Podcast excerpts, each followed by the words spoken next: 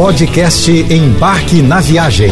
Fique agora com as melhores dicas, destinos e roteiros para sua diversão fora de casa com Naira Amorelli. Praias de águas cristalinas, falésias, enseadas e baías, morros, rochedos, grutas e cachoeiras, mirantes, corais, áreas próprias para mergulho submarino, açudes e trilhas, além de um rico habitat de espécies raras e área de rigorosa preservação ambiental. Ufa! Tudo isso compõe o arquipélago de Fernando de Noronha, o destino perfeito para quem curte turismo ecológico e de aventura. Ao todo, são 21 ilhas distribuídas numa área total de 26 quilômetros quadrados. Esse patrimônio natural, podemos somar monumentos históricos, a culinária à base de frutos do mar, artesanato local, muitas histórias e crenças dos nativos, além de eventos religiosos e esportivos. Considerado Patrimônio Natural da Humanidade pela Unesco, o arquipélago abriga o Parque Nacional Marinho, que oferece o controle de visitação, além de atividades de lazer, educação ambiental e pesquisa científica. A Baía do Sueste é imperdível, já que possui praias com areias finas e douradas, mar calmo e ondas suaves. Essa região é particularmente especial, pois foi ali que ocorreu o desembarque da expedição portuguesa, que em 1629 expulsou os holandeses que haviam se apossado da ilha. A região da Chapada dos Veadeiros abriga rios cristalinos, cachoeiras de 100 metros e enormes paredões de pedra rodeados pela vegetação do cerrado. Para chegar às atrações, o visitante precisa estar disposto a caminhar. As trilhas de acesso chegam a 5 quilômetros, com trechos íngremes e pedregosos. Muitos dos atrativos naturais estão em propriedades particulares espalhadas em Alto Paraíso de Goiás, Cavalcante ou São Jorge. E é nessa última que fica a entrada para o Parque Nacional da Chapada dos Veadeiros, considerado Patrimônio Mundial Natural pela Unesco desde 2001. Mais da metade da área do parque pertence à cidade de Cavalcante.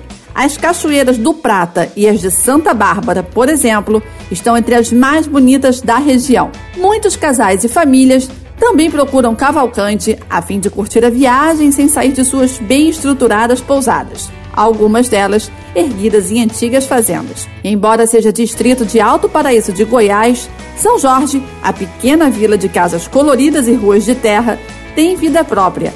Muitos turistas preferem se hospedar aqui para aproveitar a atmosfera tranquila e a possibilidade de caminhar sem pressa entre as lojas de artesanato, bares e restaurantes cada vez mais charmosos do centrinho.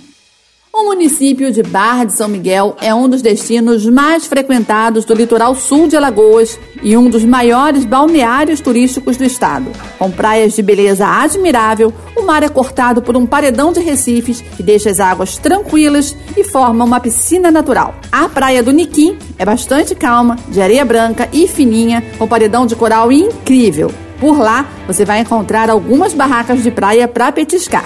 Já a Praia do Meio é perfeita para surfistas, já que ela é de mar aberto e bastante agitada. Agora, se você busca águas tranquilas, seu lugar é a Praia das Conchas. Formando bancos de areias na maré baixa, a praia é considerada uma das mais serenas da região e conta com um paredão de coral que despeja suas águas na Lagoa do Roteiro e no Rio São Miguel. Gostou dessa dica? Então acesse embarquenaviagem.com e confira muitas outras dicas de destinos incríveis para viajar pelo Brasil.